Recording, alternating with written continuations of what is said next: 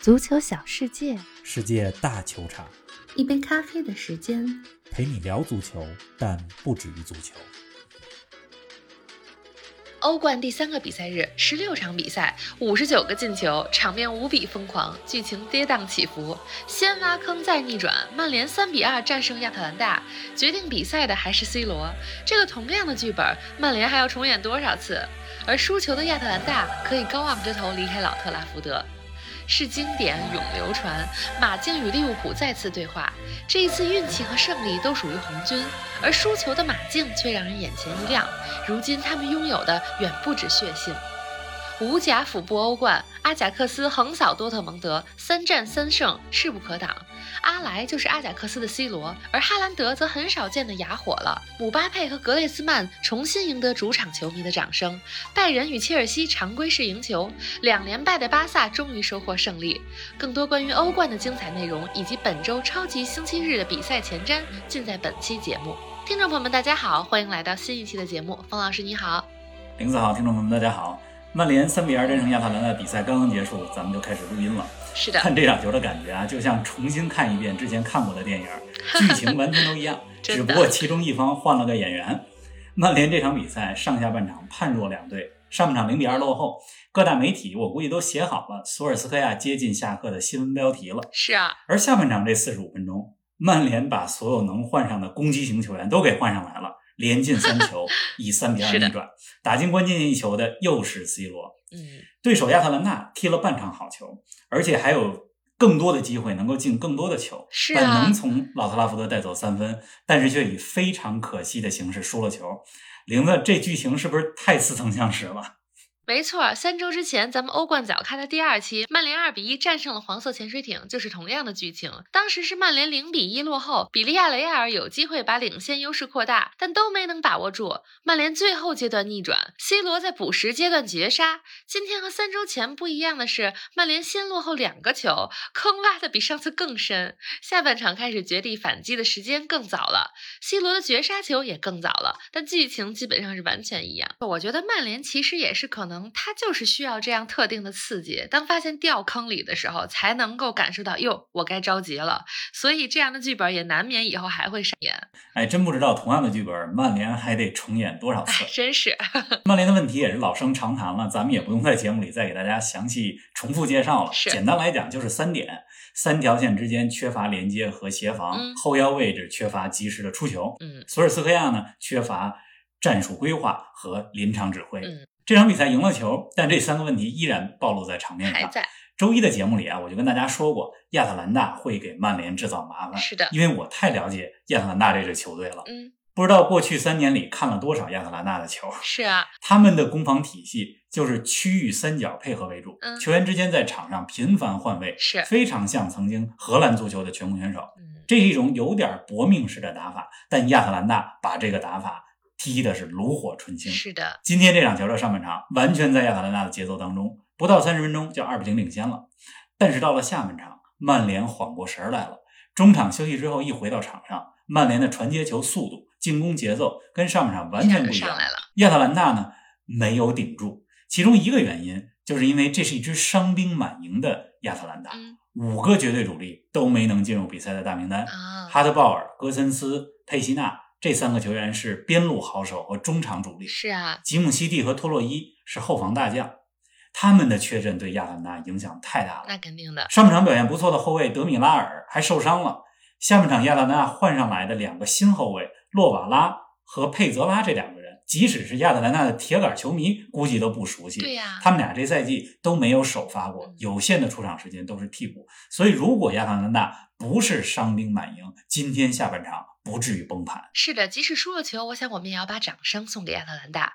五年前他们还是意甲当中的保级队，在加斯佩里尼的调教下，如今的亚特兰大已经是连续三年打欧冠了，而且能以残阵在客场跟曼联掰掰手腕，配得上我们的掌声。经常听咱们节目听众们一定知道，亚特兰大在咱们节目当中的出勤率很高。是的，我真的是太喜欢有些偏爱平民球队走向。欧冠的舞台，嗯，过去三年欧冠，他们第一年打进了八强，巴金斯的比赛里补时阶段惜败给了大巴黎。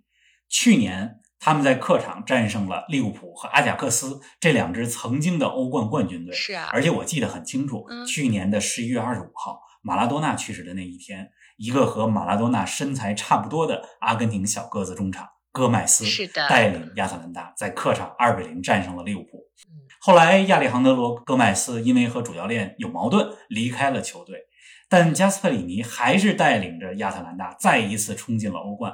到了本赛季，对吧？今天在伤兵满营的情况下，客场和曼联打成这样，真是不容易。是的，曼联赢了球，但比赛内容真的太让人担忧了。啊上期咱们说到过，嗯不是巨星云集就可以顺理成章的赢球。嗯，曼联很需要一个像莱斯特城蒂勒曼斯那样的中场球员。索尔斯克亚不能指望曼联每周都在挖坑之后再填坑，对吧？也不能指望 C 罗每周都能挽救曼联，都能挽救他的帅位。是啊，在这场胜利之后，相信曼联不会有太多时间可以庆祝啊，因为四天之后的英超当中，他们将要迎战的是红军利物浦。利物浦在本轮的欧冠当中，客场三比二战胜了马竞，赢的也是很惊险。冯老师，这场比赛结束之后，我看你对输球的马竞评价很高啊。这场比赛几乎所有的意外事件都是对马竞不利的。嗯开场后不久，利物浦的第一个进球是个折射，有点运气成分，马竞很早就丢球了，还没缓过神儿来就丢第二个球，变成了零比二。太快了。上半场剩余时间里边，马竞终于找回了节奏，格列兹曼的两个进球把比分拉回到了二比二。很不容易。然而下半场，正当马竞准备好来个绝地反击的时候，格列兹曼因为抬脚过高，踢到了利物浦的菲尔米诺，踢到了他的脸，是啊被直接红牌罚下了。那个球出示红牌，我觉得有点重了，嗯因为他没有太多故意伤人的意图。但也确实是。但你说给红牌吧，也没太大问题。是，对。比赛半个多小时时间里，马竞少打一人，嗯但是场面一点都不被动，攻防都很有章法。嗯到了比赛第七十八分钟的时候，利物浦获得了一个点球，啊萨拉赫把球打进，三比二。嗯丢球之后的马竞呢，依然没有放弃，机会终于来了。八十二分钟的时候，若塔和马竞球员发生身体接触，嗯裁判给了马竞点球，眼看就三比三了。但是 VAR 检查之后，把点球给吹掉了。你看这马竞对不对？是，所有的因素都对马竞不利，但就是在这种逆境下，马竞踢得非常好，可以说是输掉了比赛，赢得了掌声。嗯说到利物浦和马竞啊，大家都会想到二零一九、二零年的欧冠八分之一决赛当中，当时马竞是两回合四比二战胜了利物浦，嗯那是二零二零年的二三月份的事儿吧，也是疫情让足球按下暂停键之前最后几场比赛。是的，当时马竞赢球靠的是血性，靠的是防守反击，嗯这是马竞这么多年来的特点。然而昨天的马竞却让我们看到了不一样的面貌。嗯，零比二落后的时候，踢得依然非常细腻，不像以前比分落后就没什么办法。对呀，被罚下一人，比分是二比二的时候，对吧？以前的马竞就退回到本方禁区完全死守，嗯但昨天呢，他们是通过盯人防守的方式来防利物浦，进攻当中也是打得非常有序。嗯西蒙尼执教马竞十年了，我们必须得说，过去一两个赛季，马竞变得越来越技术流。是，现在的马竞阵容也是很有厚度的，对吧？今年夏天来了德保罗和阿库尼亚，同时转会窗关闭之前，格列兹曼又回归了。嗯西蒙尼手里边可用的牌非常多，咱们期待一下两周之后利物浦和马竞在安菲尔德第二次对决吧，肯定啊也是火星撞地球的那种比赛。估计非常精彩。您正在收听的是足球咖啡馆，一杯咖啡的时间陪你聊足球，但不止于足球。欢迎您在各大音频平台关注我们的节目，同时欢迎关注冯老师的足球评论公众号“冯球必侃”，让我们一起聊球、砍球、追球。哎，昨天的马竞主场气氛也是非常热烈啊，在电视转播中能够清晰的听到马竞球迷的歌声，而且都压过了欧冠主题曲的声音。马竞是一个非常善于利用主场优势的球队。嗯昨天我还发微博说，我说西蒙尼恐怕是最忙的教练了，除了在场边指挥球员，还得招呼和指挥着主队球迷，对吧？大家加大助威阵势。疫情之前啊，我去过万达大都会球场，非常漂亮。但当时跟一些马竞球迷聊啊，大家都比较担心，搬到大都会球场之后，没有之前的老卡尔德隆气氛那么热烈。是啊，但是昨天咱们隔着屏幕看到气氛一点都不差。是的，另外，格列兹曼在昨天比赛里边梅开二度，主场球迷也终于把掌声送给了他。嗯，格列兹曼呢，今年夏天从巴萨回到了马竞，回来的时候呢，好多马竞球迷是不接受的、嗯不买账的，对呀，还是对于几年前他离开这件事儿耿耿于怀。记仇，嗯，他回来之后，前几场比赛还虚他，是对吧？但是经过最近的几场比赛，尤其是两场欧冠，一场是客场二比一逆转米兰，还有一场是昨天主场对利物浦，可以说格列兹曼重新赢得了马竞球迷的掌声。嗯，最近重新赢得主队球迷掌声的不仅有格雷兹曼，还有姆巴佩。昨天的欧冠当中，大巴黎主场三比二战胜了莱比锡，为巴黎首开纪录的就是姆巴佩。他进球之后，主队球迷也送上了掌声。对啊，赛季初大巴黎球迷对姆巴佩很不满，是因为他不跟球队续约嘛，对他也是嘘声。嗯，但大巴黎最近两场球，上周末主场逆转昂热，嗯昨天欧冠三比二战胜莱比锡，姆巴佩都发挥了关键的作用。这球迷们啊，尤其是强队的球迷们是很挑剔的，是的，对超级巨星就更加挑剔嗯，这很正常，对吧？你让嘘声变成掌声的方式也很简单，那就是进球的表现还有胜利，是的，全天下都是这么个道理。没错。大巴黎这场球，梅西的表现非常出色，巴黎一度一比二落后，扳平和反超的球都是梅西打进的，嗯而且点球是个勺子点球，是啊，这是球迷们最希望看到的美妙画面。好看。更加难能可贵的是呢，嗯上半场巴黎有一次反击，就来源于梅西的后场防守逼抢，抢回球权之后发动的一次进攻。梅西参与防守也是非常可贵是的，是的，另外啊，比赛最后阶段，大巴黎获得了这场比赛当中第二个点球。嗯梅西本有机会上演帽子戏法，但是他把点球让给了姆巴佩。可惜的是，姆巴佩把球给打飞了。哎呀，巴黎还是赢了球，对吧？但是梅西和姆巴佩的高光表现背后，咱们不得不说，大巴黎的问题嗯还是有的。是莱比锡的两个进球如出一辙，都是边路传中之后找到后点。大巴黎两个球的防守都犯了一个问题，只看球不看人。嗯，过去两场比赛啊，法甲和欧冠，巴黎获得了三个点球，而且都是通过点球打进的制胜球，是啊有那么一点儿 运气的成哎，分。确实是。巴黎和曼联情况一样啊，就是如果你只是希望巨星能解决问题，但是球队当中缺乏整体性和连贯性的话，那么他们在欧冠当中是很难夺冠的。嗯，是啊，哎，咱们再把目光转向阿姆斯特丹吧。方老师，上期节目里你说本轮欧冠当中你非常关注阿贾克斯和多特蒙德这场比赛，最终阿贾克斯四比零横扫大黄蜂，来给我们评价一下两队的表现吧。欧冠不能没有阿贾克斯，嗯对吧？咱们刚才你也说了，无贾府不欧冠。每年的欧冠我是必看阿贾克斯。为什么关注这场球呢？因为阿贾克斯和多特蒙德都是孕育未来巨星的温床。嗯，多特蒙德这边的哈兰德、贝林厄姆，阿贾克斯那边的格拉文、贝尔奇等等，这都是非常有潜力成为巨星的球员。是啊，而且阿贾克斯之前咱们讲荷兰专题的时候也说过，是培养球星的百年老店嗯，对吧？这场球，阿贾克斯如果运气好一点的话，不止赢四个球，五个六个都是有可能的。多特蒙德呢是典型的多特式表现，踢顺了谁都能赢，踢不顺就会被打花，这场比赛就被打花了。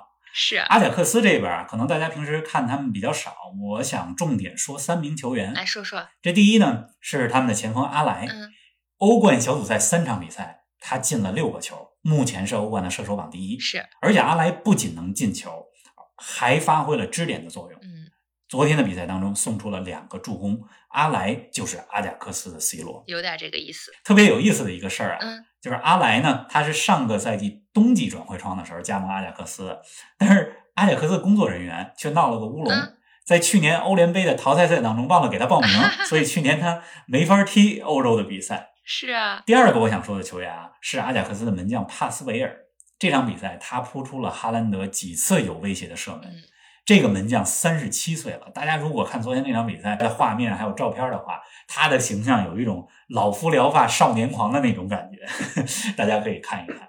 他是今年夏天从维特斯加盟阿贾克斯的，因为曾经的阿贾克斯主力门将奥纳纳，对吧？因为服用了禁药被禁赛了，是的所以现在阿贾克斯的门将一个是三十七岁的帕斯维尔，另外一个是三十九岁的斯克伦伯格，哎，都是老将啊。